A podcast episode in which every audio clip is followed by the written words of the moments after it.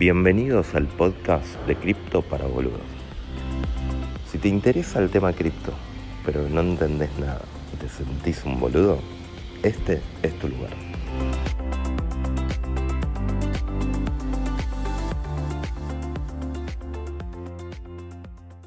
Majo, ¿cómo andás? Muy bien, bárbaro. Muy bien. Acá, seguimos Bueno, está, está- sanos. Se- seguimos sanos. Mira, yo el otro día le decía, le decía a alguien que me preguntó, le digo, mira, en mi casa hay dos cosas que son poco comunes hoy. Una es que tenemos luz y no tenemos COVID. Entonces, Bueno, eh, que de esas dos cosas sucedan al mismo tiempo era raro el día de eh, ayer. sí, que- totalmente. Nosotros eh, ayer estábamos así, hoy ya eh, luz tenemos, pero el tema del COVID está medio dudoso. Pero bueno, Sí. Yo tampoco lo tengo muy claro si tengo, si tengo que si con COVID o sin COVID. No, de hecho, de hecho yo tenía posterior a esto, mi primera restricción era posterior a esto, tenía que ir a un asado organizado por Bitcoiners, que eran 21, yo no sé si por, el- por el 21 millones de Bitcoin o justo si éramos 21, pero se me dio que mi hija estuvo, estuvo acá toda una familia que dio COVID y nada, estoy de contacto estrecho y si bien no me necesito aislar, pero ir yo a una reunión con 21 sí, personas... es un poco de sentido común, totalmente. Sí, sentido común, nada. Entonces me di, me di de baja y por eso, por eso estoy un poco más libre. Igual de esos 21 hay 10 que tienen COVID seguro, ¿eh? No, no, eh, de los 21, si, si no hay 10, sí, no, es impresionante. Es impresionante en este momento. Bueno, ya, Así que ya, bueno. Ya, ya introdujo un poco El tema. Majo, sí, ¿viste? El- el- tiró ya el, ve- introdujo el, el tema. 21 millones. Ya tiró un 21 Arrancamos millones. por el 21 millones, no sé si todo el mundo sabe qué son los 21 millones. No, así que ahora, lo van a saber. ahora, ahora lo vamos a ver. Y, perdón, una cosa. Nico, o sea, él no lo va a aceptar, pero, y esto, digamos, no es, yo, yo tengo, lo conozco hace muy poco, pero me lo dijeron muchas personas. Es una de las personas que más sabe de Bitcoin en Argentina. Él no lo va a aceptar. Así que esa es como la pequeña introducción de quién nos va a estar hablando hoy sobre el Bitcoin. Una de las personas que más sabe de Argentina, probablemente de habla hispana, podemos decir. Bueno, sí, exageran un poco, pero, pero nada, vengo hace muchos años, estoy desde el 2013 en el tema, eh, investigando, leyendo, me focalizo principalmente en Bitcoin, si bien exploro otras blockchains y he hecho cosas en DeFi y con otras redes, pero nada, la mayor parte de mi tiempo la, he dedicado a tratar de aprender eh, de Bitcoin y, y de hecho todavía no estoy tirando spoiler, pero a partir de marzo voy a trabajar en una empresa muy conocida relacionada a Bitcoin, eh, así que voy a estar full Bitcoin finalmente. O sea, estuve trabajando por 23 años en una empresa que se llama Nielsen, que es investigación de mercado, y, y este año me, me decidí tomar eh, el atrevimiento de salir y lanzarme all-in a Bitcoin. Así que ese es mi, un poco, el, un poco la- las novedades al respecto de quién les va a hablar hoy. Eso es apostar, eh, es, es apostar o no, o es estar seguro. Así que ahora vamos a, a ver por qué, digamos, ¿no? Estás, Dale. Eh, seguro de, eh, bueno, de hacer esa apuesta entre comillas. Em, o sea, te da bastante seguridad, digamos. Sí, sí, no, es este, por supuesto, siempre son, son nuevas tecnologías y, y- nada, uno estaba trabajando en una empresa internacional con todas las comodidades, eh, o sea, el movimiento obviamente es un, ti- tiene sus riesgos asociados, pero nada, yo estoy convencido que, que esto es una tecnología que, que, recién comienza, o sea, Bitcoin y todas las blockchain y el espacio cripto me parece que está apenas empezando, a pesar de que Bitcoin ya tiene 13 años, pero yo este año sentí realmente casi como si fuera eh, los primeros años, o sea, la, la sensación de que aparecen cosas nuevas todo el tiempo, eh, nuevos casos de uso, nuevas ideas, nuevas soluciones, nuevas blockchain, nuevas cosas, me pareció como que recién estaba empezando y tengo esa sensación, eh, por eso me animé a tomar este, a dar este paso, porque creo que todavía tiene para largo esto. Buenísimo. Nico, una pregunta. Cuando los criptoboludos, por decirlo de alguna manera, que somos los que no sabemos nada, a pesar de que ahora ya sabemos un poco más, eh, decimos, bueno, cripto, cripto, digamos, eh, no sé, a mucha gente le preguntas, ¿sabes lo que es un NFT? Y te dice, no, no tengo idea, nunca escuché hablar. Ahora, ¿sabes lo que es Bitcoin? Ah, sí, sí, eso sí. Entonces, Bitcoin es como casi sinónimo de cripto para muchas personas. Y la pregunta es, ¿por qué? ¿Por qué Bitcoin es la criptomoneda más importante, más conocida? Eh, ¿Y a qué se debe todo eso?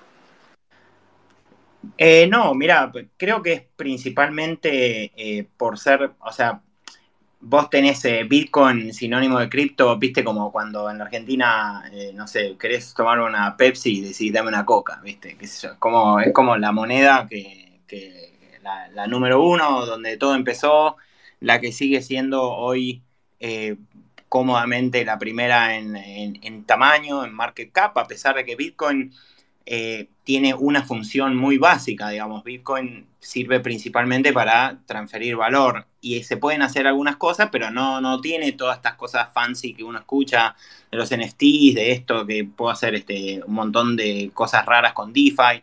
Todas esas cosas no, no se construyen sobre Bitcoin. Se puede poner Bitcoin en otras blockchains a través de, ciertos protocolos, pero, pero el Bitcoin en sí, la red, es muy sencilla porque tiene un objetivo muy básico que es ser eh, bien descentralizada, resistente a la censura, etcétera, y es lo que ha hecho muy bien en todo este tiempo y por eso se mantiene en número uno. Después aparecen montones de propuestas que van, que vienen con nuevas ideas, que sobreviven un, año, dos, tres y después caen. Bueno, eso se irá viendo con el tiempo, cuáles ideas prosperan. Hoy tenés eh, a Ethereum en, en un segundo lugar, que me parece que este año, bueno, el año pasado, con todo el crecimiento de DeFi, ha encontrado un use case muy, muy grande que ha traído una cantidad de developers impresionante. Entonces creo que hoy tiene un, lugar muy respetable eh, en el espacio cripto, pero bueno, nada, Bitcoin es ese... Es esa referencia, ¿no? Es esa moneda que vos ya sabés, mira, hay muchos experimentos, pero Bitcoin está ahí y, y uno tiene la certeza de que el foco de todo el ecosistema de Bitcoin, eh, del ethos del Bitcoiner, etcétera, es que la red sea simple, sencilla, liviana, descentralizada, resistente a la censura. Entonces, yo hoy eh, he explorado y exploro y tengo otras cosas además de Bitcoin, a pesar de que principalmente tengo Bitcoin.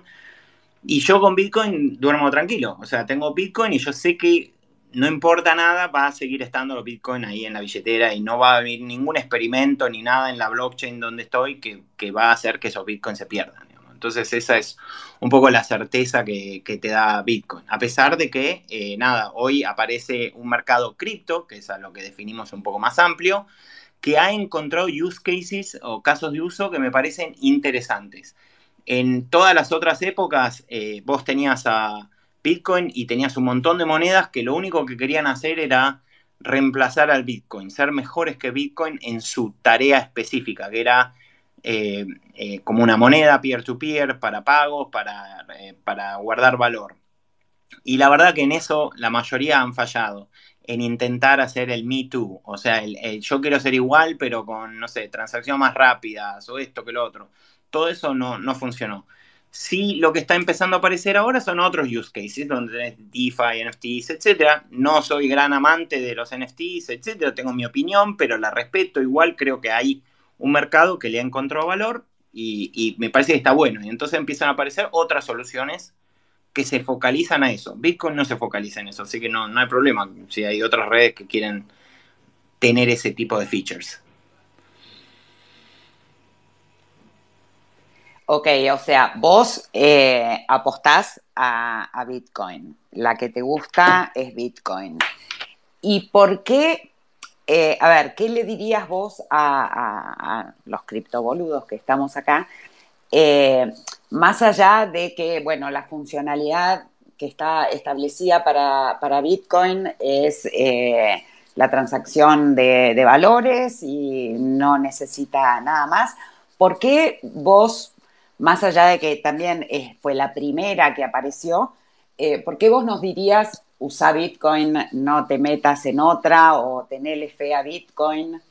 No, yo, yo creo que, yo creo, digamos, por eso hoy, hoy tengo una, mirada un poco más contemplativa sobre, nada, aceptar que, que el mercado demanda un montón de cosas trato de ser cuidadosos, de, decir, che, ojo, no todo lo que brilla es Bitcoin. Eh, entonces, nada, no, no compres eslogans porque hay un montón de monedas y cosas que te venden eslogans, pero la realidad en todo este espacio, esto es un espacio nuevo, ¿no? Las blockchains, la Bitcoin, etcétera. Y, yo te puedo sacar una nueva moneda que tiene un algoritmo increíble, etcétera. Pero eso que, que realmente sobreviva a montones de situaciones extremas, solo se puede probar con el tiempo. Un eslogan no te lo garantiza. Entonces, Bitcoin hoy a mí me da la confianza de que en el tiempo se ha demostrado varias cosas. Una es que vos estás comprando una moneda que sabes que tiene una política económica definida, que es no va a haber más de 21 millones de Bitcoin. Y sabes que toda la comunidad está alrededor de eso. Y sabes que Bitcoin en el 2017, por ejemplo, ha tenido incluso ataques de, división dentro de la comunidad, de, querer cambiar reglas de consenso para que, no sé, el tamaño de los bloques de la red sean más grandes, etc. Y Bitcoin ha sobrevivido a varios ataques de todo tipo, internos, externos, eh, y todavía está, anda ahí, no se cambió nada. O sea, las reglas que uno, que uno apoya no han cambiado y lo que sí ha cambiado son pequeñas modificaciones que en consenso de toda la comunidad han permitido eh, eh, mejorar la red para ciertas cosas como después hablaremos, pero Lightning Network es algo que a partir del 2017, en un cambio que se hizo en la red, se hizo una pequeña modificación que permitió que exista lo que hoy se llama capa 2 de Bitcoin, Lightning Network, ya lo, ya lo hablaremos, que no, que no funcionaba previamente, o sea, podía funcionar pero no era seguro y a partir de ese cambio que toda la comunidad en consenso acordó, eh, se hizo y eso es una mejora. Recientemente hubo otra mejora que se llama Taproot, que no voy a entrar en eso en mucho, detalle, pero digo, son pequeñas modificaciones que se hacen con un altísimo grado de consenso.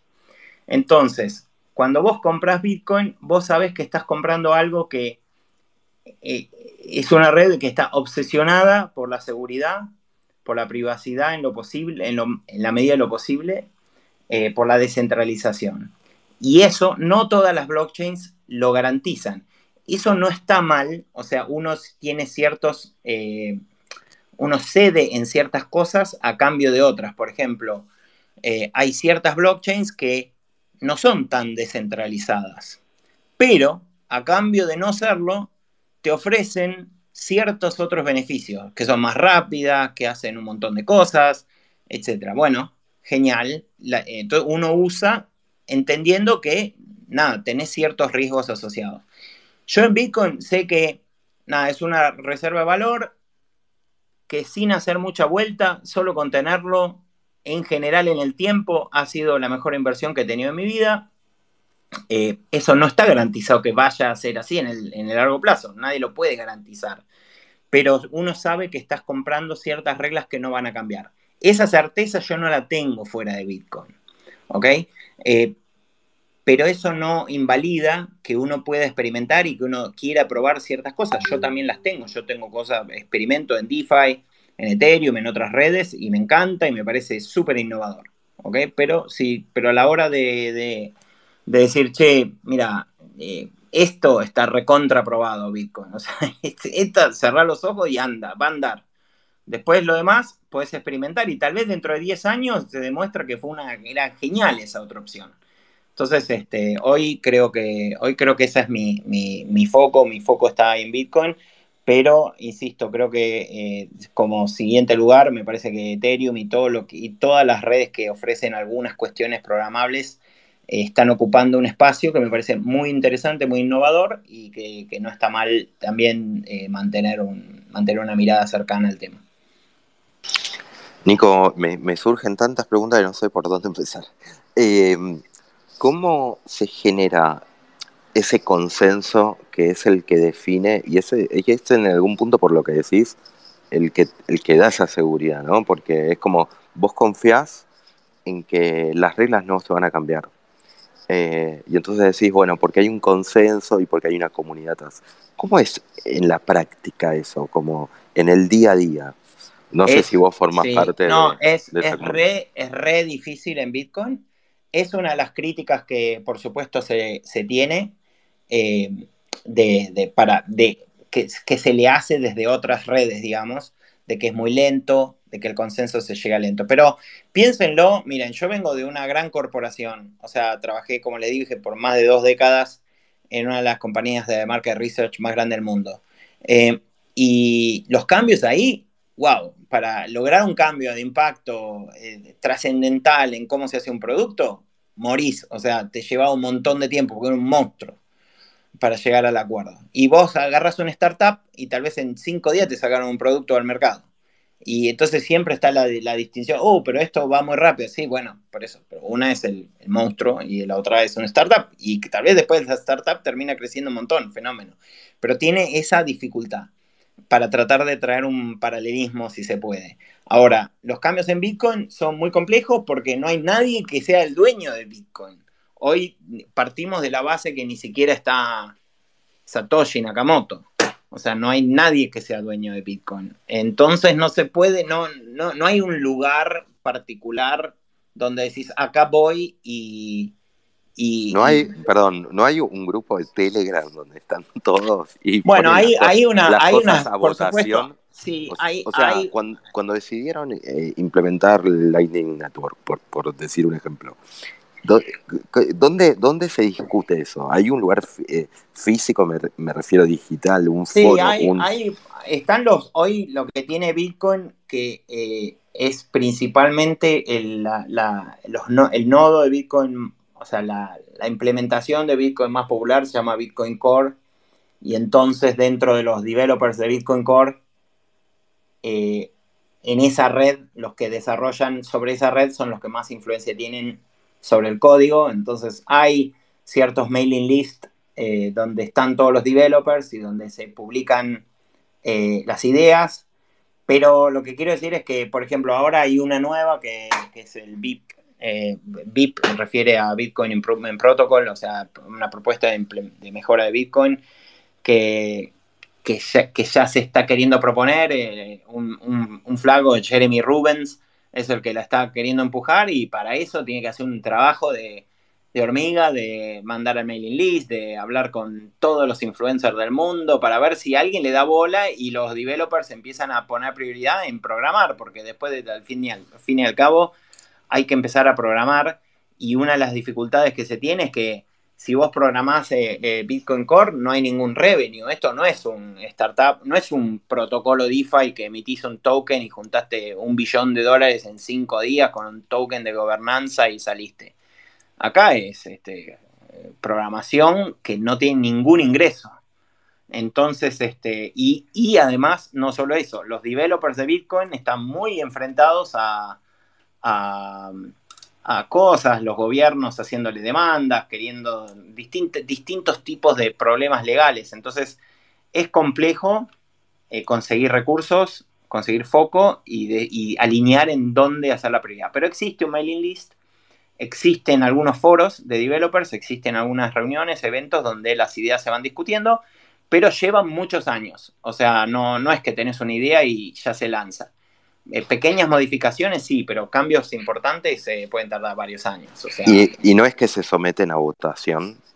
Sí, una vez que llega un cierto nivel de acuerdo entre los developers, eh, se hace una propuesta que va hacia, va hacia, que se escribe en el código y no hay, no sé, ustedes, por ejemplo, en Ethereum, sacan ideas todos los años, hay un hard fork lo que, se, lo que se llama un cambio en el sistema, un cambio significativo en el sistema. Hace poco hubo el, uno que cambió el tema de se quemaban tokens por los fees y etcétera, y eso se manda una especie de comunicado y todos los nodos se actualizan les llevó mucho tiempo eso también a ellos. Y en Ethereum incluso se le está haciendo, ahora a medida que crece, cada vez más complejo meter cambios significativos. De hecho, si ustedes ven la idea de cambio de, sistema de minado, les está llevando muchos años.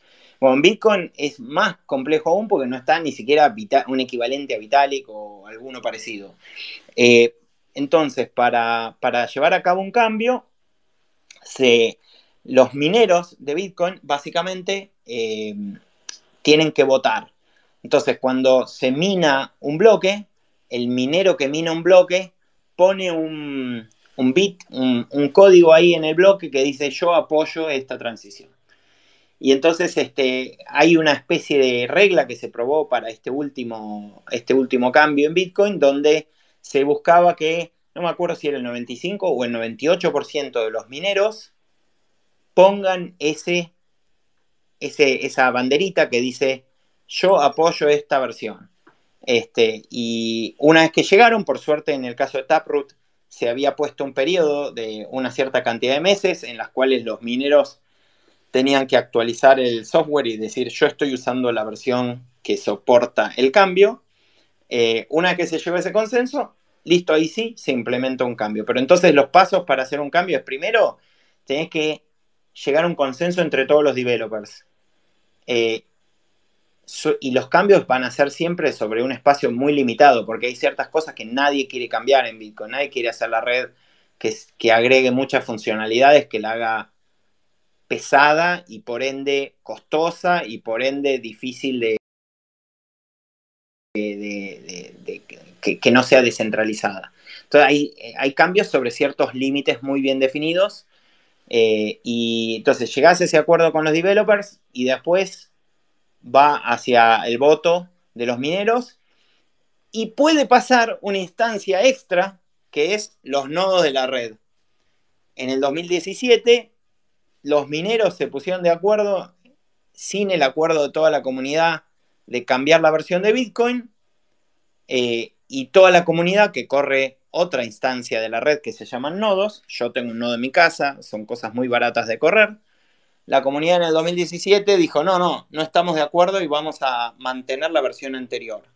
Entonces eso logró frenar a los mineros de que no pudieron hacer ese upgrade que ellos querían hacer sin consenso, porque si lo hubieran hecho, después todos los nodos de la red hubieran rechazado esa versión.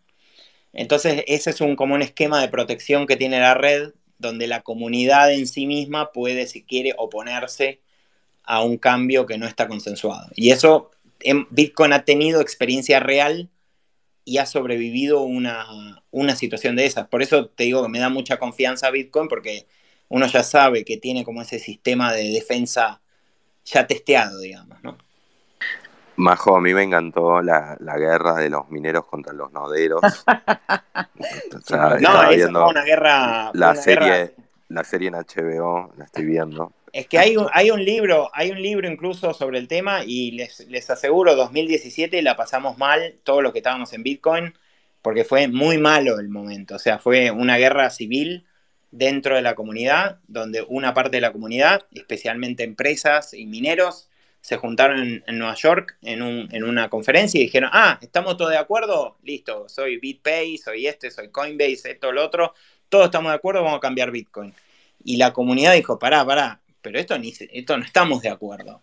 Entonces, este, eso llevó a un punto donde había un deadline, donde si los mineros activaban efectivamente esa versión, pero los nodos no habían activado, la red de Bitcoin se pudo haber roto. O sea, se, iba, realmente hubiera, se hubiera partido de una forma violenta en dos, que iba a ser un caos total. Eh, y gracias a eso, a esa oposición de los nodos, eh, finalmente la, idea alternativa tuvo que abrirse como una nueva cadena que se llama Bitcoin Cash, que dice, ok, listo, no puedo cambiar a Bitcoin, hago mi propia blockchain. Entonces ahí se creó Bitcoin Cash con su idea eh, de, cuál era la mejor solución para Bitcoin. Bitcoin Cash decía que Bitcoin era muy caro, que no tenía solución. Bueno, hoy, hoy el resultado, eh, y Bitcoin Cash decía que iba a reemplazar a Bitcoin.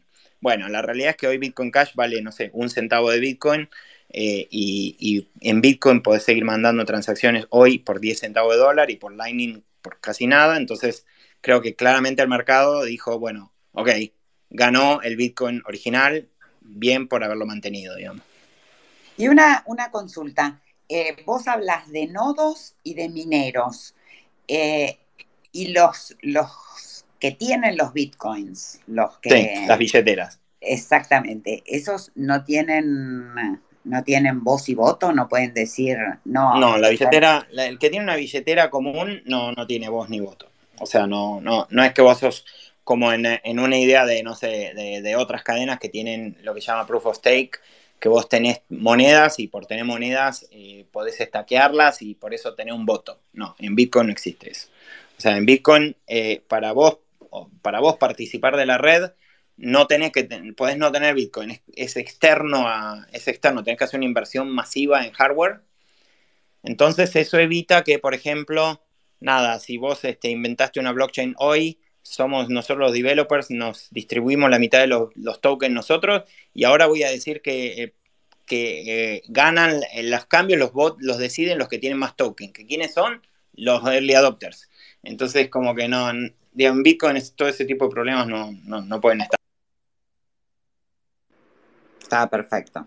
Ok. Sí o sí. ¿Seguís ahí, Nico? Sí. Sí, sí, perdón, me entró una llamada y la, tuve que cortar. Eh, no, hay problema. Nico, una pregunta. Y, cambia un poquito de tema. El, por, digamos, por, qué? Y esta es una, pregunta que, suele hacerse la, la gente que está fuera del mundo cripto ¿por qué el Bitcoin tiene valor si atrás no hay nada? O sea, entender ese concepto, que es como una de las críticas más grandes, que no, sé si tiene sustento la crítica, pero es lo que más se suele escuchar cuando uno trata de explicar o, de, o, cuando hay gente que, rechaza y le tiene mucho miedo a meterse. No, esa, es la pregunta, la pregunta más fascinante que tiene, que tiene esto y me parece que es justamente lo más fascinante que tiene Bitcoin en sí mismo, porque Bitcoin te, te hace hacerte esa pregunta. Y cuando, porque justo, sí, pero ¿cómo? Y cuando te empezás a hacer esa pregunta, te empezás a dar cuenta que en realidad tampoco sabes la respuesta para las cosas que le asignás valor. O sea, vos decís, bueno, en Argentina tenemos el peso. ¿Y por qué el peso tiene valor? Bueno, entonces alguien te dice, no, pero olvídate el peso porque es como una shitcoin, o sea, es un Ponzi, ok, perfecto. Salgamos al peso, vamos a, no sé, dólar. Bueno, ¿y qué, qué, tiene el dólar de respaldo? Nada. El dólar no tiene nada de respaldo. O sea, lo único que tiene respaldo es que vos sabés que, nada, que con eso pagás ciertas cosas, por ejemplo, todos los impuestos, y que el gobierno de alguna manera eh, va a mantener la economía dentro de una cierta eh, estabilidad para que esa moneda funcione como unidad de cuenta pero no hay nada que, nada que banque al dólar. El dólar se emite de la nada, o sea, se imprime de la nada, simplemente, así directamente. Por eso, de hecho, hoy salió la noticia de que el dólar tuvo 7, Estados Unidos tuvo 7% de inflación, histórico ese número. Este, ¿Por qué? Bueno, porque con la pandemia imprimieron de más, por demás, y bueno, eso se está notando en la economía ahora. Pero el dólar tampoco tiene respaldo. Entonces, eh, básicamente, ¿qué le da respaldo? Nada, a, la confianza que, vos le das a, las reglas de juego. Es una, es una, es una red de, valor, de confianza. Simplemente vos sabés que, che, Bitcoin, ¿qué, le da valor? Mira, te la cambio. ¿Qué le da valor al oro? O sea, ¿por qué tiene valor un gramo de oro? No sé por qué tiene valor un gramo de oro. Y no es porque se puede usar en joyería o en electrónica el oro se le empezó a dar valor simplemente porque, bueno, era una, unidad escasa y entonces como sé que es escaso y es complejo producir, nada, nos ponemos de acuerdo en que esto yo lo puedo usar como una unidad en la cual eh, transaccionamos. Bueno, Bitcoin es una, una, evolución sobre eso, porque vos sabés que es uno en 21 millones, que cuestan producirlos, que no se puede falsificar, y listo, si todos nos ponemos de acuerdo en que tiene valor y todos lo queremos porque tiene una utilidad, entonces se le da valor. Pero es una respuesta muy, muy compleja, no, no, no, no tiene, no le vas a encontrar la misma respuesta a ni el valor, ni el dinero, ni ningún billete de ningún país, ni ningún, eh, ni ningún material físico, o sea, como el oro, la plata, nada tiene respaldo. En definitiva, Nico, yo supongo no, no, no, no vivía en la época en que el dólar dejó de tener respaldo de oro eh, y digamos, y no, no, no sé si en ese momento la gente desconfiaba del valor del dólar, pero en definitiva hoy, digamos, es como una persona común, digamos, que no está metida en el tema de finanzas, economía, qué sé yo, siente que el dólar tiene valor y, y, como que no hay discusión a eso. Eh, y entonces es una cuestión de tiempo, digamos, es una cuestión de... Claro, y es una cuestión de... Cuando pasen 20 años eh, y que, que, que, el Bitcoin sigue teniendo valor, se va a dar por hecho que tiene valor. Claro, es que es eso, es que es así. Y de hecho yo ya creo que, que vos, este, o sea, yo ya veo que las nuevas generaciones y, y, y, luego de un par de bull runs, o sea, cuando yo empecé en Bitcoin, yo me hacía todas esas preguntas. Y después a cada uno de los que le hablaba te hacían esa pregunta. Hoy, por ejemplo, en toda la gente que estoy introduciendo a Bitcoin porque me preguntan, amigos, etcétera, ya no, ya no preguntan tanto. Y eso me pareció para mí el cambio más fuerte que vi en esta nueva generación de gente que entró, que no se preguntan tantas cosas ya, ya entienden que tiene valor, porque ya está, tiene valor, o sea, es, es eso. Ahora, eh, lo, de hecho, cuando vos operás en el sistema financiero, no te haces preguntas realmente. Che, y la, la emisión monetaria y todo, no, no sé cómo funciona un cajero automático y qué le da respaldo al oro y dónde está guardado el oro. Hay muchas preguntas que uno las da por hecho. Yo creo que cripto, Bitcoin en particular, que es la conversación de hoy, va a pasar por esa instancia lo que pasa que a mí me preocupa un poco cuando justamente se da por hecho que, o sea, yo lo que veo que está pasando es como Bitcoin lleva 13 años, funciona, no se lo ha podido dar de baja, ha pasado por guerras civiles intermedias, como les dije. Hace poco China eh, eh, prohibió la minería y eso impactó sobre la minería de Bitcoin casi un 20% de, o más. Eh, en pocas semanas y parecía como un ataque directo a la red y Bitcoin aguantó. Entonces ya sabes que va a funcionar y eso transmite una confianza también en casi todas las otras blockchains. Y entonces la gente como que transfiere esa confianza un poco casi sin mirar a que todo es igual. Y a mí no me parece que todo es igual, me parece que no es igual, lo que no quiere decir que esté mal. Simplemente es importante saber, mira, eh, Bitcoin tiene estas características, entonces querés ahorrar de largo plazo, etcétera, acá está. Todas estas otras cosas tienen esta utilidad, tienen estos riesgos, usalo entendiéndolo, digamos, ¿no? Es, es muy loco esta idea de, eh, de, que siempre todas las personas que son expertas o que, o que tienen experiencia usando Bitcoin o, conocimientos de Bitcoin, hablan de que Bitcoin es una reserva de valor, digamos, ¿no? O sea, la, que la principal función es esa, como, eh, como decir, bueno, uno cree en esto y el precio esperado dentro de 5 o 10 años va a ser mucho más alto. Sin embargo, el, hacia afuera, hacia el público en general, la idea de Bitcoin es la, la volatilidad. El Bitcoin a 70.000 y el Bitcoin a 40.000 el Bitcoin a 20.000 y el Bitcoin a 3.000, que son como ideas totalmente contrapuestas. Sí, yo creo que, eh, bueno, eso, a ver, eh, ¿qué es lo que pasa? Esto pasó desde que, o sea, yo cuando entré en Bitcoin eh, está empezando un bull run que lo llevó a 1.100 dólares. Entonces, este, y todo el mundo entraba y compraba como loco y después todo el mundo empezó a vender como loco, haciéndolo ir hacia 400 dólares. Eh, y la realidad es que esa, esa idea de multiplicar, y específicamente en los bull run, es en general el marketing que tiene casi todo el espacio cripto. Eh, y es inevitable, digamos. Para mí, pero para mí igual está bueno en el sentido de que mucha gente, una vez que entra, una vez que lo prueba, hace ese clic y dice, che, pero para, eh, a ver, ¿qué es el dinero? ¿Qué esto, qué lo otro? ¿Cómo funciona? ¿Por qué tiene valor? ¿Qué ventajas tiene Bitcoin? Entonces decís, ah, mira, yo sé que puede ser volátil, pero es uno en 21 millones. Y yo creo que la gente le va a seguir dando valor, ok, subirá, bajará, pero como mínimo voy a tener una porción en 21 millones. Todas las, todo el dinero fiat, etcétera, si yo conservo ese dinero, voy a perder plata, eso tenés total seguridad. O sea, si vos tenés dólares en una caja de seguridad, tenés total garantía que vas a perder plata en el largo plazo. Eso es garantizado, no hay duda. La gente lo está empezando a aprender. Pero, pero es algo que todos los que estamos en esto ya lo sabemos. Vas a perder plata. Entonces, si estás con dólares físicos, estás obligado a tenerlos rindiendo en algún lugar. Bueno, con Bitcoin vos tenés la certeza de que no va a haber más de 21 millones. Y la expectativa es que vaya a venir más gente al espacio, cripto, Bitcoin en particular, y por ende, como mínimo, el valor se mantenga o crezca.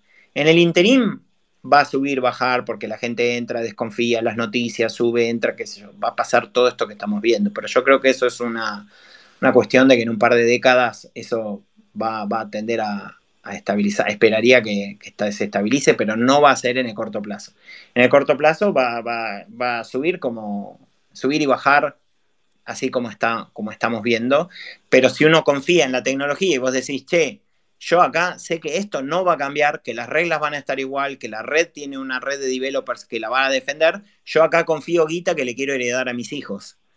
Eh, y eso es lo que yo hago. Ahora, si vos me decís, che, Shiba eh, subió mil por ciento, ok, fenómeno, hiciste un trade con Shiba y no sé qué, buenísimo, pero yo confío ahí el ahorro de, los próximos 20 años, no.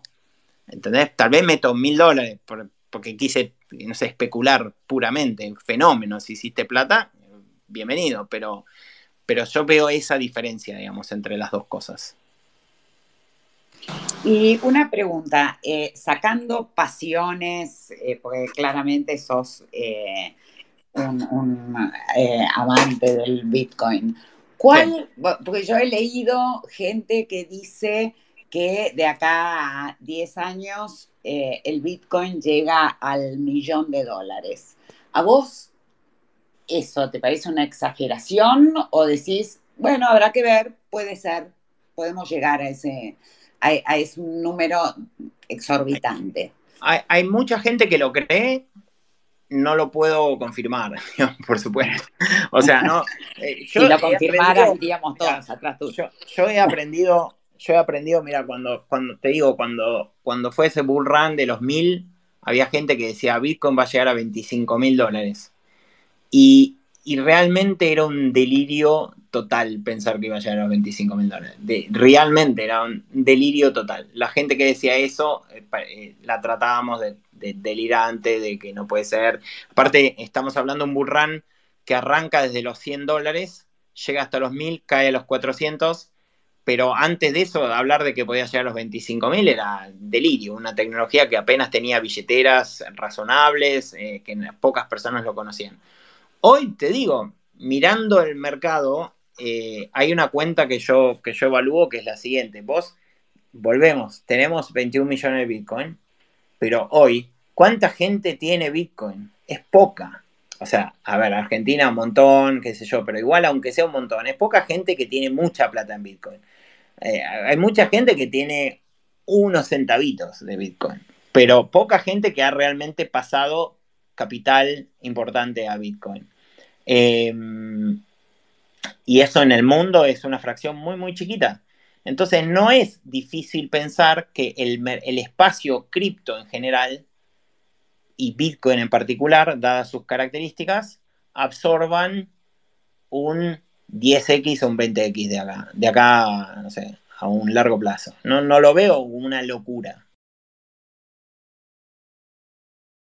O sea, me parece que es posible. Ahora, para que eso suceda, nada, Bitcoin tendrá que seguir haciendo pequeñas evoluciones que la mantengan relevante. Eh, y, nada, y, el espacio cripto se verá cómo, cómo evoluciona, qué roles, qué roles cumple hay muchas cosas que pueden pasar en el medio. Puede que nada, la gente se olvide de Bitcoin, ya no sea más útil y entonces nunca llega. Pueden pasar muchas cosas. Pero yo creo que pensemos que hace poquito estábamos en 69 mil dólares. O sea, nada, un millón es menos de 20 veces ese valor.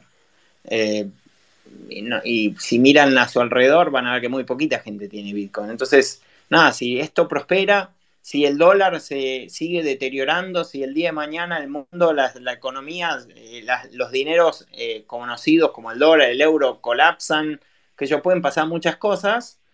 Eh, ningún dinero que conocemos duró toda la vida. Los romanos usaban otro dinero, todos han usado otros dineros, o sea, no, nada garantiza que el dólar siga forever. bueno, en, ese, en esas transiciones puede ser que haya una, un movimiento fuerte hacia Bitcoin y, esos valores podrían aparecer. Pero, digamos, no, no le digo a la gente yo, inviertan porque Bitcoin va a valer un millón de dólares, porque la verdad que no, qué sé yo, sería irresponsable de mi parte. A ver, es como, a ver si, si entiendo bien. Es como decir, imaginemos que en el, en el mundo eh, hay dos millones de personas que tienen Bitcoin, digamos, porque confían en mayor o menor grado en que es, una moneda, digamos, que va a subir de valor que es una buena reserva de valor. O, como mínimo, o como mínimo que no vas a perder constantemente valor en el largo plazo, digamos, ¿no? Entonces, y, pensá que hay gente como, no sé, Michael Saylor, perdón por la interrupción, pero eh, Michael Saylor, el CEO de MicroStrategy, él hizo una ecuación por la cual metió varios miles de millones de dólares de su empresa en Bitcoin y tiene que ver porque él lo evaluaba e incluso lo comparaba con, bueno, yo ya sé que el dólar pierdo plata y de hecho tenía mucha razón porque cuando él le empezaba a decir la inflación en Estados Unidos era mucho más baja, ahora es como evidente lo que le estaba diciendo. Y él dice, bueno, si tengo que invertir en algo que no sea dólar, eh, ¿en qué lo puedo invertir? En real estate. Ok, real estate te preserva el valor más o menos, pero eh, digamos, te preserva el valor, vos sabés que la tierra tiene una cantidad finita, o sea, y, listo, compraste un pedazo de tierra y eso es eh, tu reserva de valor. A los argentinos lo conocemos muy bien, ese esquema de reserva de valor. Pero es complicado, entrar, salir, tiene costos, no, no es trasladable. Entonces, si vos confías en Bitcoin como un pedazo de tierra en esa blockchain, digamos, como un real estate, eh, para reservar valor, decir, bueno, mientras que el, mundo lo siga aceptando como un lugar de depósito de, tu dinero, eh, listo. Eh, yo confío en eso y me es mucho más práctico que andar comprando propiedades, digamos. Por eso, es como decir, si suponemos que hoy hay dos millones de personas en el mundo que, que confían en eso, y si uno cree que en cinco años van a ser 100 millones de personas, bueno, son 100 millones de personas con su capital metiéndose en el, en el mismo territorio escaso, digamos. Eso hace subir el valor. Es que es eso, es eso. Ahora, que eso vaya a pasar, no sé, que de repente aparecen nuevas tecnologías y, y, la gente las prefiere, y entonces todas esas millones de personas entran, pero no invierten en Bitcoin, sino que se meten en otro. De hecho, si ustedes se fijan, el, el market cap de todas las criptos ha crecido un montón y es capital que ha entrado que antes tenía como única opción Bitcoin y ahora tiene otras cosas que la gente compra, que le gusta, que porque tiene otros casos de uso que usa la gente y bueno, todo ese, ese mundo que se va a meter en cripto va a volcar gran parte en Bitcoin. Bueno, no lo sé, pero mientras Bitcoin siga funcionando bien y demuestre que, que que es, un, que es sólida, yo creo que sí, la gente va a seguir entendiendo a Bitcoin como, como esa, ese lugar seguro, digamos. Entonces, este, nada, podrás experimentar con un montón de cosas, pero vas a tener siempre querer tener al menos una partecita de Bitcoin. Mientras eso siga existiendo, eh, Bitcoin debería, debería ser una buena reserva de valor a futuro. Ahora, nadie lo puede garantizar, digamos. Estos son tecnologías relativamente nuevas, ¿no? Ahora, siendo tan chica la adopción todavía a nivel global y un poco como retomando ese concepto que decías al principio, que sentiste este año que estamos recién al comienzo. Digamos, mucha gente dice, ¿por qué no me metí cuando valía 10 dólares, 100 dólares? ¿No te da la sensación de que para el que tiene confianza todavía es tempranísimo? Es como decir, eh, es como entrar ahora y es es parecido, si uno lo mira a largo plazo, es parecido a entrar cuando valía 10, digamos. Eh, sí, yo creo que sí. Em, por supuesto, las, las este, nada, eh, si compraste Bitcoin a 20 centavos, hiciste un, dineral, ¿no? Eh, y hoy tal vez no tengas 1000x tan rápidamente, digamos. Eso porque, va, porque ya creció bastante. Ahora, yo estoy eh, claramente en desacuerdo eh, de que esto ya es tarde para quien haya entrado. Eh, creo que hay mucha confusión incluso en eso y eso está desde los inicios de Bitcoin.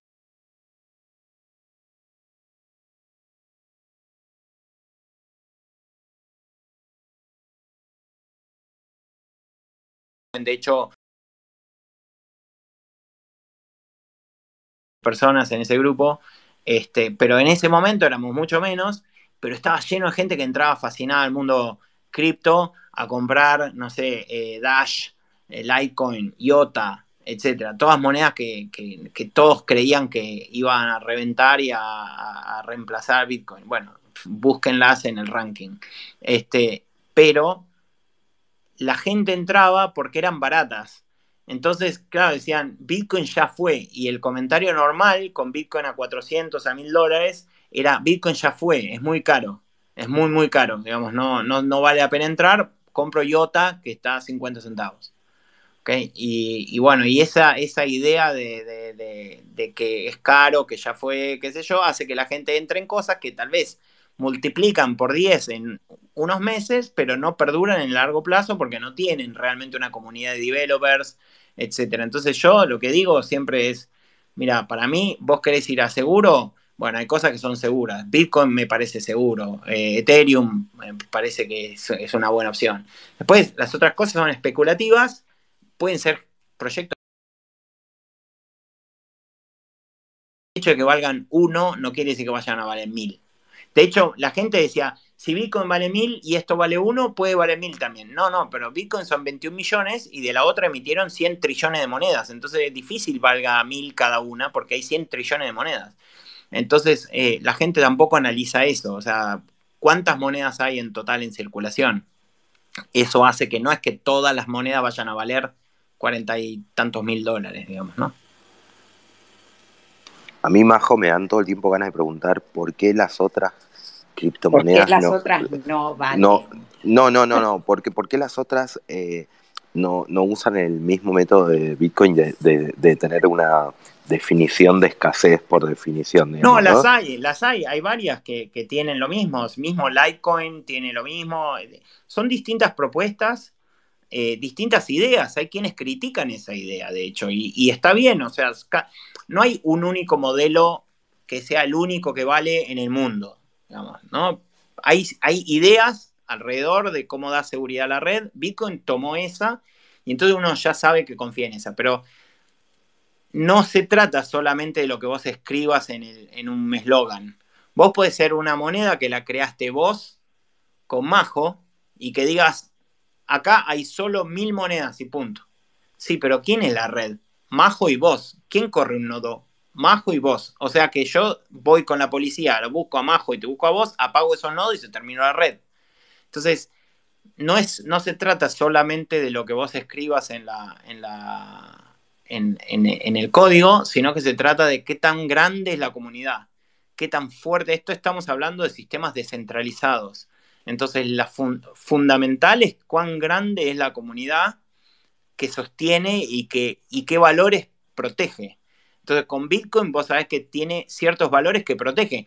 ¿Eso la previene a Bitcoin de que haya incorporado smart contracts eh, como, como los de Ethereum en su momento? Ok, es una decisión que tomó Bitcoin y tiene un foco particular en una cosa, que es preservar el valor, mover la moneda, y por eso vos Bitcoin hoy podés transaccionar en la, en la red principal a 10 centavos de dólar. Otras redes tienen que pagar 30, 40, 50, 80 dólares, qué sé yo. Pero son decisiones que se toman. Todos van aprendiendo que escalar es complicado. Bitcoin lo tomó desde el principio, dijo, no se puede escalar con la red principal, se tiene que escalar en otras capas. Casi toda la comunidad que se había alejado un poco de Bitcoin se mataba de la risa, que no, que era un desastre, por eso vino Bitcoin Cash y otras cosas, y todos se reían de esa idea de escalar en capas. Y hoy es el estándar que todo el mundo sabe que no hay opción. O sea, no hay opción. Si querés tener una red descentralizada, tenés que mantener a la red base eh, lo más liviana posible para que mucha gente en el mundo pueda correr lo que yo les decía antes que llama nodos. Y si mucha gente corre nodos, entonces la red es segura. Y eso hoy Bitcoin con un dispositivo muy liviano, chiquitito, eh, realmente puedes correr un nodo, yo lo hago en mi casa, y eso protege la red. Y somos decenas de miles o cientos de miles de personas en el mundo que hacemos eso. Entonces, para pagar Bitcoin tendrías que encontrar uno a uno a todas esas personas en el mundo, digamos. Clarísimo, clarísimo. Y, Una, una, pregunta, perdón, Sergio. Eh, ¿En qué puede fallar? Porque mucha gente dice, bueno, sí, es una tecnología nueva, eh, sacando eh, la, teoría de que resucite este, Satoshi y se llegue todos los bitcoins, sacando eso.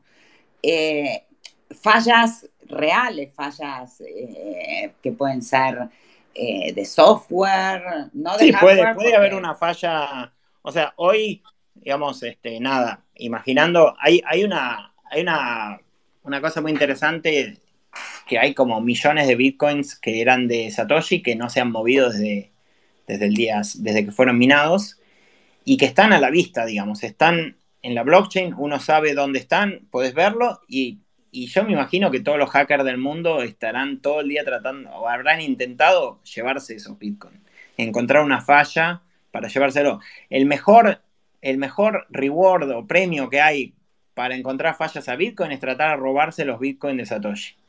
Eh, como no se lo han podido llevar, a pesar de que son miles de millones de dólares de premio, eso te da como cierta garantía de que por lo menos no hay fallas evidentes, porque si no ya alguien se los hubiera robado.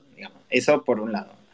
Esto no exime de fallas a la red de Bitcoin eh, de que puedan suceder en un futuro. Por ejemplo, que eh, salga una nueva versión de Bitcoin que tenga un error, un error grave en la versión una, versión de los nodos, me refiero, ¿no? Pero eso es justamente por la razón de la cual los cambios en Bitcoin llevan años de testeo previamente a que se lancen y aun cuando se lanzan no se cambian todos los nodos automáticamente. De hecho, hoy si van a la, miran las versiones de nodos que hay, hay nodos que no se han actualizado desde hace años, que siguen manteniendo las versiones ya recontraprobadas. Es como, como, como quien, no sé, si usas una Mac o usas un Windows, en algunas empresas eh, que yo trabajaba, eh, cuando salía una nueva versión te decían, no, no permitimos que venga la nueva versión hasta que pase, no sé, un año, porque cada dos por tres encontraban fallas. Bueno, eso pasa en Bitcoin también, eh, y por eso hay versiones de nodos que son muy viejas que están corriendo. Eh, me gustaría que en Bitcoin haya más versiones de nodos populares para que, para que compense un poco la existencia de una versión dominante. Eh, puede ser, si es una crítica que se le hace habitualmente a Bitcoin. Hay, una red que llama, hay un desarrollo Bitcoin Core, que es el, que, el dominante porque tiene los mejores criptógrafos del mundo ahí trabajando y nada, y la verdad es una máquina que funciona perfecto. Este, entonces vos dependés que si ellos hacen mal una nueva versión, eso afecta significativamente a Bitcoin. Pero por eso justamente Bitcoin tarda mucho tiempo en cambiar. Entonces es como que nada, puede fallar, sí, pero también tenés justamente esa confianza de que en Bitcoin los cambios llevan mucho tiempo por esa razón, por los testeos que se le hacen. Ah, claro. Nico, en, Ethereum, y antes lo nombraste, eh, se, creó un lenguaje de programación para desarrollar aplicaciones que corren, a ver, es lo que aprendimos un poco en estos, en estos spaces, eh, y, entendemos que, y vos lo dijiste antes, como que Bitcoin cumple una función que es reserva de valor. Eh, esto es así, o sea, es la única función, no hay posibilidad o hay algo que permita dar otras aplicaciones. Mira, eh, Bitcoin, o sea, digo, yo lo, pongo así por para simplificar y porque es el uso que tiene mercado que, lo, que lo ha aceptado como un caso de uso que, para el cual hay un mercado claramente definido, que es el de reserva de valor. También está eh, el caso de pagos, ¿ok? Y para eso se desarrolló lo que mencionaba antes, Lightning Network, que permite transferir Bitcoin de forma muy rápida y para que exista Lightning Network hay unos smart contracts, o sea, diferentes a los de Ethereum, pero que son pequeños contratos que existen para que exista la red Lightning. Son contratos más limitados en funcionalidad, pero habilitan la existencia de eh, lo que se llama Lightning para pagos instantáneos inmediatos, que lo hace eh, increíble. Cuando uno utiliza esa red, pagas muy fácil. Y después Bitcoin, para otros casos de uso, eh, desde un principio se está buscando una cosa que ahora permite hacer cierto tipo de apuestas y contratos. Hacer cosas sobre lo que se llama sidechains o cadenas paralelas. En caso de Bitcoin, hay una, la más conocida se llama RSK, que básicamente es un clon de Ethereum, pero con espíritu Bitcoiner. Entonces, eh, en RSK, básicamente vos lo que haces es intercambias Bitcoin por una moneda que se llama RBTC, este, que es igual uno a uno con Bitcoin, y vos podés usar cosas como si fuera en el espacio de Ethereum, pero siempre usando la unidad de cuenta Bitcoin. Entonces, este, y aparte la red de RSK, todos los fees, todas las comisiones que genera la red de RSK va para los mineros de Bitcoin. Entonces, eh, nada, se interpreta como que si vos haces DeFi en una de este tipo de redes, estás apoyando a la seguridad de la red de Bitcoin porque le das dinero a los mineros de Bitcoin, que son los que básicamente mantienen la seguridad de la red. Entonces, eh, ¿se pueden hacer cosas eh, distintas de transferencia de valor con Bitcoin? Sí, en este otro tipo de soluciones, que tienen eh, otras garantías de seguridad diferentes de la reserva de valor. Entonces, vos, cuando operás DeFi en Bitcoin, nada, aceptás que no tenés el Bitcoin, el de on-chain, sino que tenés una representación de Bitcoin en RSK y utilizás ahí para ciertas funciones que cumplan una necesidad específica. Y hoy ahí adentro de RSK, por supuesto, es mucho más chico que, Ethereum en, volúmenes y en cantidad de soluciones, etcétera, pero básicamente ofrece ese mismo espíritu de, de soluciones. Se utiliza Metamask, pagás gas, o sea, tenés todos esos conceptos. Lo que pasa es que lo usás con Bitcoin. Majo, para, para ahondar en este tema, la semana que viene, el miércoles que viene, a las seis y media, vamos a hablar eh, de justamente de DeFi en Bitcoin. Eh, con, así que. Con Manu. Con Manu, sí, exactamente. Sí, bueno, eso por eso digo, es, es insisto, eh, nada, uno mira los desarrollos que hay en Ethereum, Terra, Solana, etcétera, y son abismales de dinero, etcétera. Eh, RSK, nada, tiene esta, cosa más eh, Bitcoiner. El Bitcoiner, eh, nada, le costó mucho en, hacer otras cosas con Bitcoin que tener tu Bitcoin preciado como tu, pepita de oro ahí que no la querés tocar on-chain, a la que le crees a muerte. Y entregar esa, ese Bitcoin a otro lado siempre generó como mucha, mucha duda en el, en el más Bitcoiner, digamos. Pero creo que con el tiempo la gente va entendiendo que hay estos casos de uso y RSK te ofrece a tomar esos casos de uso sin salirte de la unidad de cuenta Bitcoin, digamos, básicamente. ¿Y qué es Lightning Network? Para, entender bien, o sea, no, dijiste que, es lo que permite hacer pagos, sí. pero ¿qué, qué es exactamente? Eh, Lightning es, como, como, se, como se define una especie, imagínense otra red que, que, utiliza Bitcoin para hacer pagos literalmente instantáneos. O sea, vos cuando transferís hoy un Bitcoin a otro de tu billetera, tenés que esperar unos minutos a que se confirme la transacción y tenés que pagar unos centavos para, para el fee, para el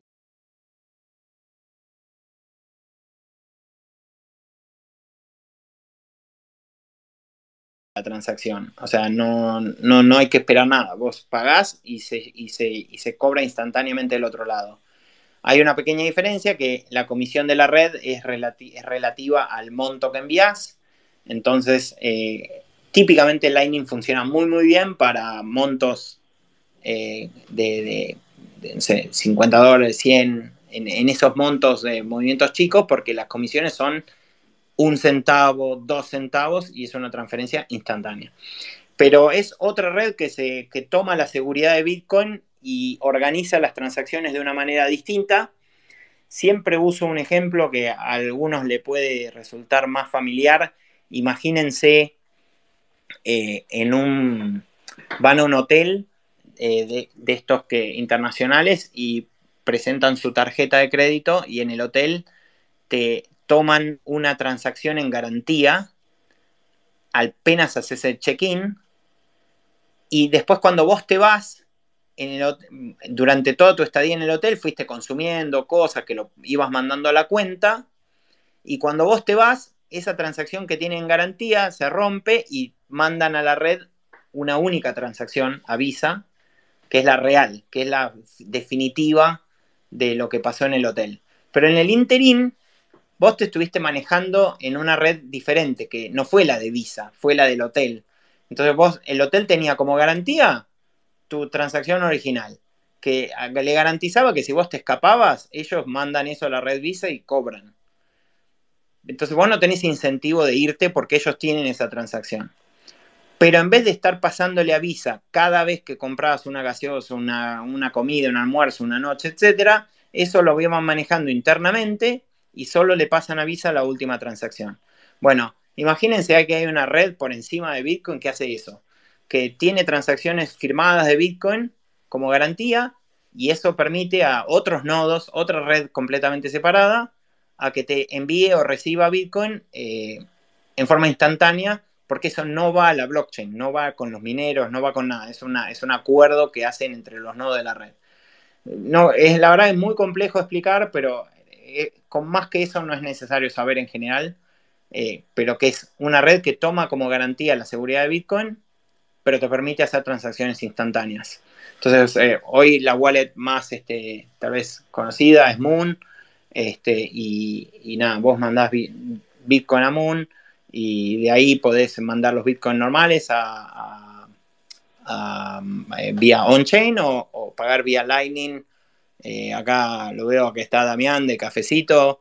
Eh, y agarrás si tenés una cuenta en Cafecito y pagás vía Bitcoin, vía Lightning en un instante, digamos. Entonces, este, esa, es la, esa es la ventaja, que de repente, por ejemplo, una aplicación como Cafecito eh, si quería recibir eh, propinas de, los oyentes de un podcast o de lo que sea, no, no, no hay una blockchain que 50 centavos de peso. entonces Lightning te lo permite. Dami, quiero, quiero que las propinas en Twitter sean con cafecitos, sino con esta cosa strike que es más difícil. Aprovechamos para que nos deje, aprovechamos para que nos dejen propinas. Ya, vendrá, ya vendrá la, revancha argenta este, a Twitter. Pero es como, lo que, lo que entendí, lo que dijiste, es como se sale de la red en un momento de la red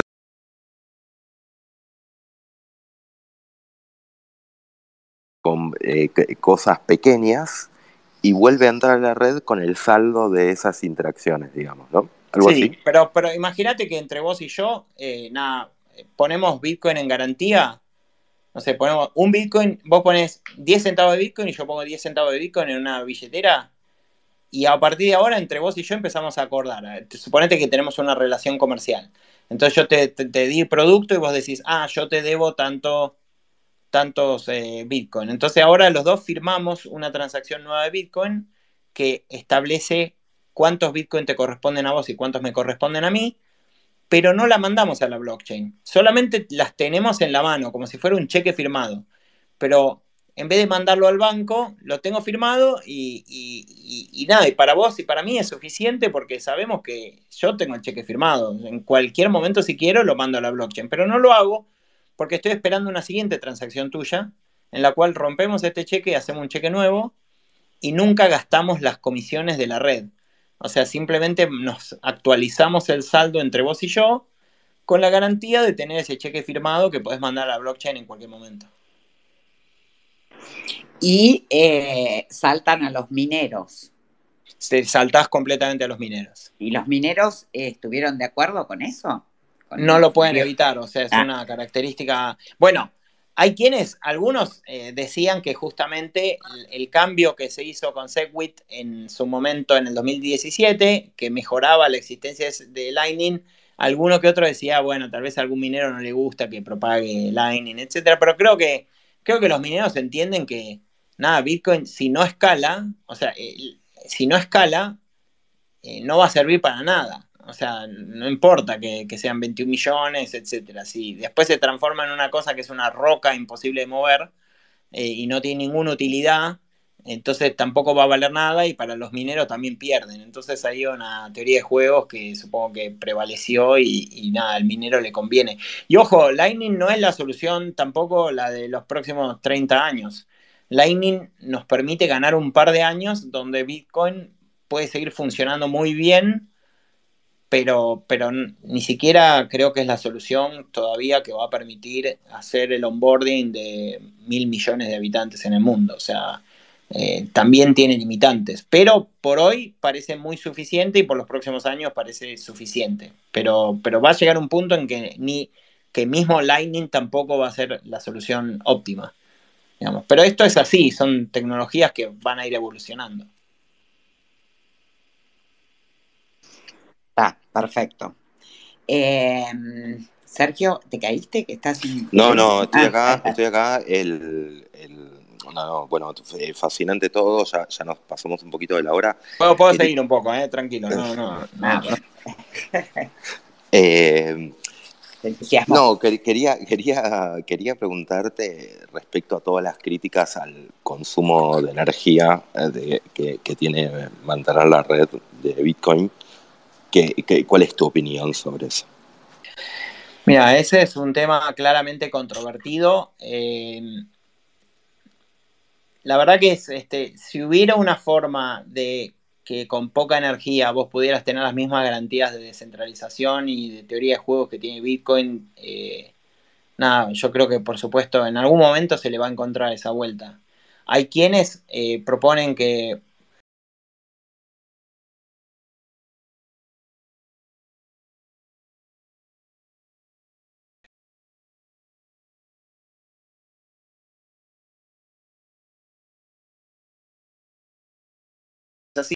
O sea, el que tiene, el que tiene dinero es el que tiene más capacidad de voto. Y nada, si los early, si un grupo muy reducido son los que en realidad tienen todo ese stake, eh, no, los puede no puede sacar más. O sea, conquistaron la red por siempre. van a estar ahí por siempre dominando todas las decisiones de la red.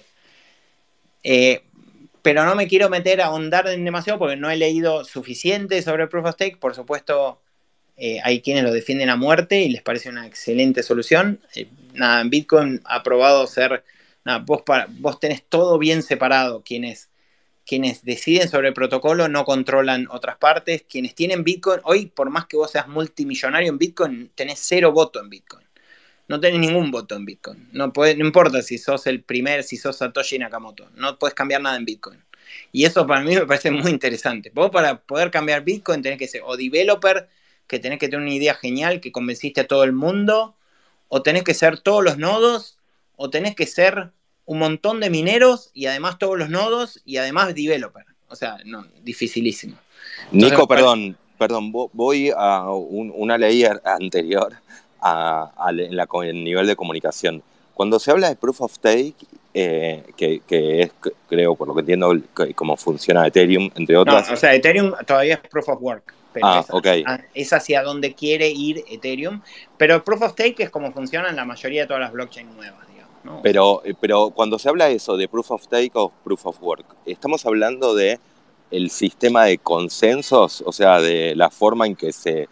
Eh, en que la gente, en que se, consiguen los cambios, se hacen los cambios, es una, mezcla, es una mezcla entre varias cosas, pero, o sea, el Proof of Stake, Proof of Work, etcétera, es el sistema en el cual hoy se, se, mina, o sea, se, llega a consenso sobre cuál es el nuevo bloque, digamos, pero eso tiene una incidencia después directa en, por ejemplo, aprobar cambios.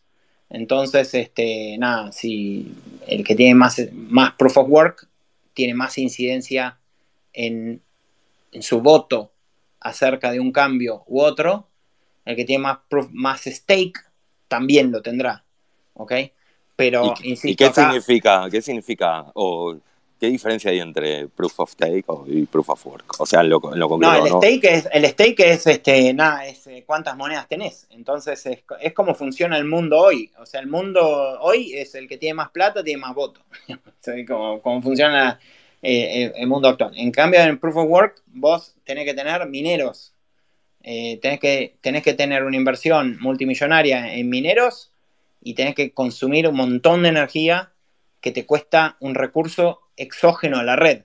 No es que, uy, yo fui un early adopter de tal red y tengo el 10% del supply de, todas las monedas generadas porque las agarré a 10 centavos. Y ahora me dan esto de proof of stake, está genial, porque ahora yo voy a meterme y tengo el 10% del stake para toda la vida. O sea, siempre lo voy a tener. Y no me costó nada. Digamos, fui early adopter, lo tengo, genial, soy un genio y ahora tengo el 10% del voto.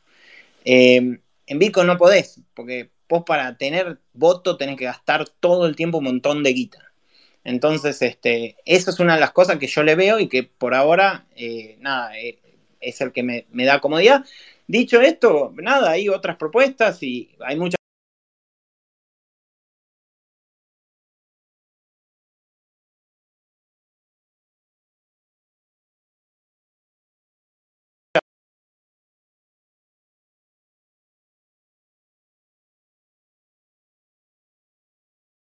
tener la red porque, porque eh, cada vez se va a minar menos. O sea, esos, mucho del, del, dinero que le llega a los mineros viene por emisión de nuevas monedas.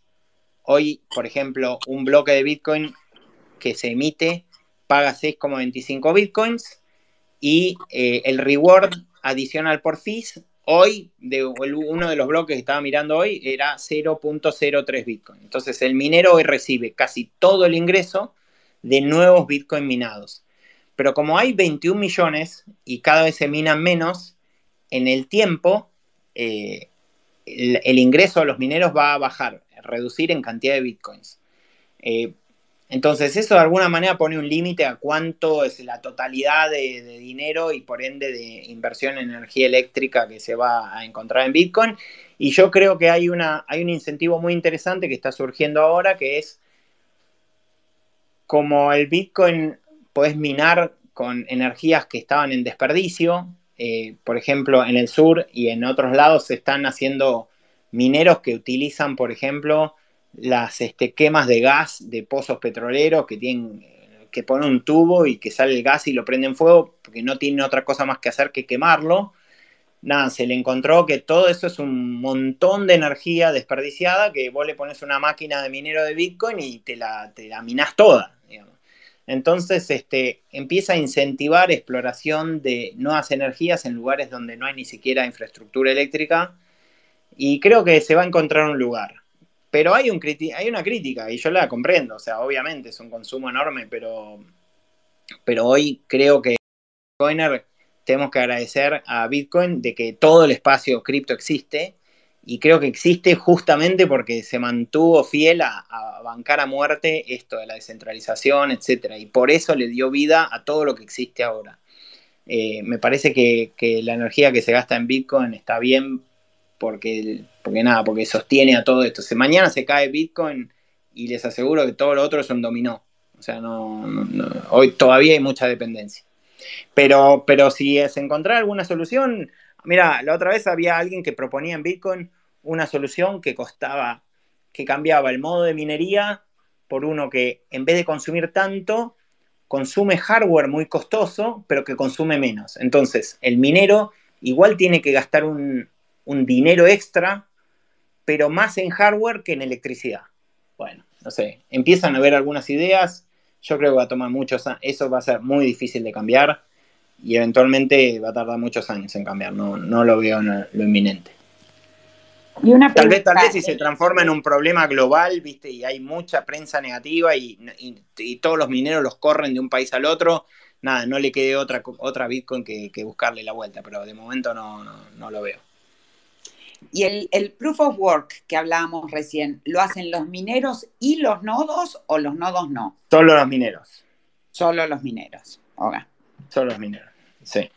Que es básicamente la, nada, todos los mineros, el proof of work, todos los mineros compiten por ser el que, el que le toca emitir el próximo bloque de la red. Entonces, Bitcoin, es Ethereum, es este, todas estas redes, porque digo, Ethereum todavía es proof of work y, digamos, probablemente siga por un tiempo. Em, y nada, y todos los mineros tienen que hacer un trabajo para ganarse un ticket de esa lotería de a quién le toca, digamos, ¿no? Entonces, este, nada, tienen que poner máquinas a trabajar y mientras más potencia le pongas a tu máquina, más ticket de lotería, para ponerlo en términos simples, ¿no? Pero más ticket de esa lotería te ganás. Y, y, el día, el día que estén minados todos los bitcoins. El trabajo del minero va a ser solo recompensado con los fees que se cobren. Ahí va.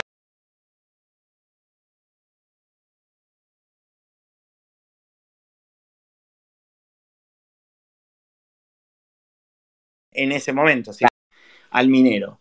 Mm. Eh, eh, entonces, no sé, hoy es el fee es muy poquito, pero también hay que entender que van a pasar varias cosas.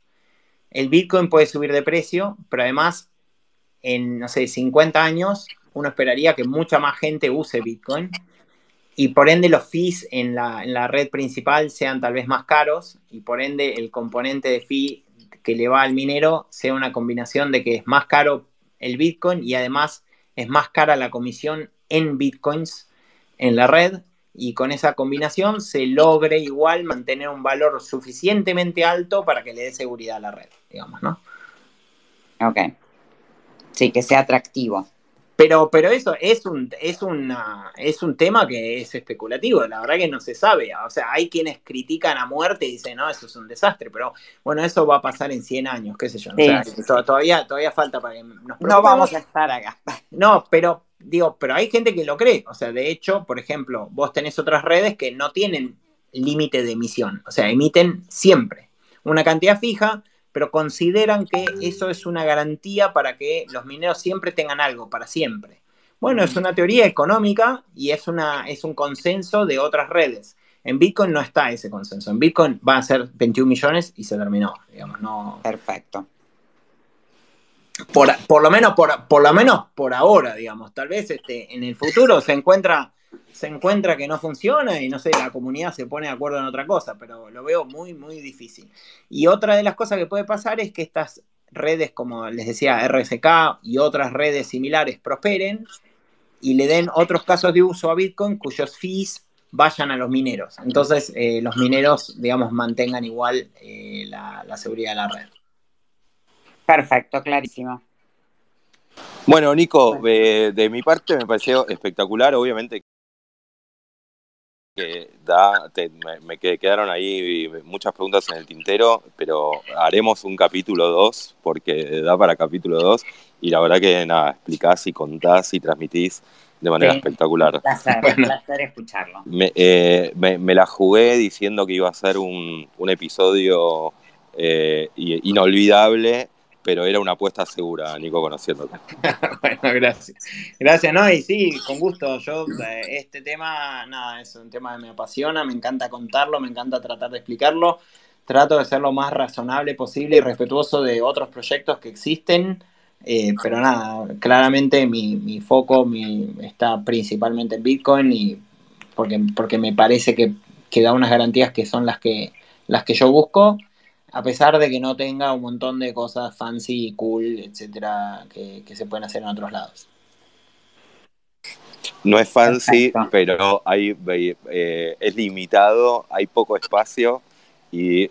y es la reina de las criptos. Y 7.500 millones de personas que, van a querer entrar en algún momento. Así que... Mira, hay, hay, hay, hay mucha gente que dice hay más multimillonarios que los 21 millones de Bitcoin. Entonces, nada, nada con o sea, por eso, por eso digo, pero, pero no es solamente la historia de los 21 millones. Yo creo que Bitcoin claramente, eh, nada, va a tener que mantener ciertas, va a tener que irse, ir agregando nuevas cosas de a poquito, con consenso, que no perturben la idea principal, pero que le agreguen funcionalidades para mantenerse relevante en el mercado, porque claramente aparecen nuevas generaciones que están entrando en cripto y que tal vez no, no, valoran todo este ethos eh, bitcoiner y, nada, y, entran con esta sensación de seguridad que te da el hecho de que vos escuchás que, ah, si Bitcoin está ahí, entonces todo lo demás va a estar también. Y nada, a mí me gusta aclarar esas diferencias sin desmerecer lo otro,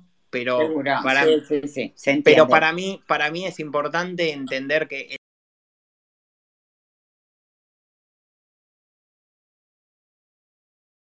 Eh, nada, Bitcoin ya eh, hizo muchos vuelos, ha tenido muchas turbulencias, ha pasado por terremotos, volcanes, etcétera, y acá está. Entonces, eso es una garantía. Eh, otras redes probablemente lleguen a lo mismo. Ojalá y haya competencia, y está buenísimo.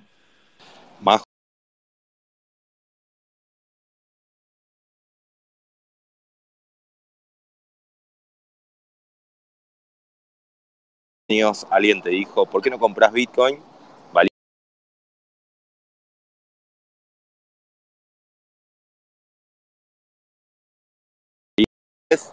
Que, que, va a ser, digamos, que, que, la gente va a confiar y, va a seguir funcionando. Eh, tiene como tanto para crecer, así que estás en ese mismo momento. A, mí me gusta verlo como, mira, como que en el yo lo que veo es que en el la perspectiva pesimista, digamos, si vos, si vos tenés un ahorro de largo plazo, eh, poner en Bitcoin te va a ir mejor que con el dólar seguro. ¿ok? Y eso, eso como que no, no tengo dudas de eso. Ahora, que, te vaya mejor que algún token que apareció y que tal vez eh, por cinco días valió mil X más y vos te lamentás cómo no compré. Bueno, todo eso va a pasar y vas a tener que convivir con eso. No, no, no, no, estoy a ese nivel, ¿eh? No, pero digo, es, lo que le pasa, es la psicología de todo el mundo. Es como que, no, pero pará, pero Bitcoin eh, subió eh, 5% y todas las demás subieron, esta subió 300%. Sí, sí, pero en cuanto caigan, en cuanto cae el mercado, agárrate. O sea, entonces yo voy por lo tranquilo, ¿viste? Sube, sube más lento, cae más lento también. Este, entonces como que te da una garantía de largo plazo. Después, bueno, puedes invertir en cosas, qué sé yo, divertirte un rato. Que en el cripto casino es muy grande, digo. Perfecto. Bueno, clarísimo. Nico, muchísimas gracias, la verdad, un placer. Gracias a todos los que también estuvieron escuchando. nada, me voy súper contento, perdón como siempre a los que piden la palabra, pero en estos espacios que hacemos por semana no damos la palabra porque después lo subimos en podcast y queremos que sea prolijito. Mañana, Majo, creo que lo vas a estar subiendo, ¿no? O en estos días ya va a estar subido. Y el miércoles que viene seguimos, seguimos con Bitcoin. Eh, y muchísimas gracias, Nico. No, buenísimo, gracias y cuando quieran, este, cuando quieran ahí, acá estoy disponible. Muchas gracias. Un abrazo, hasta luego. Hasta luego. Chao a todos. Chao. Hasta luego.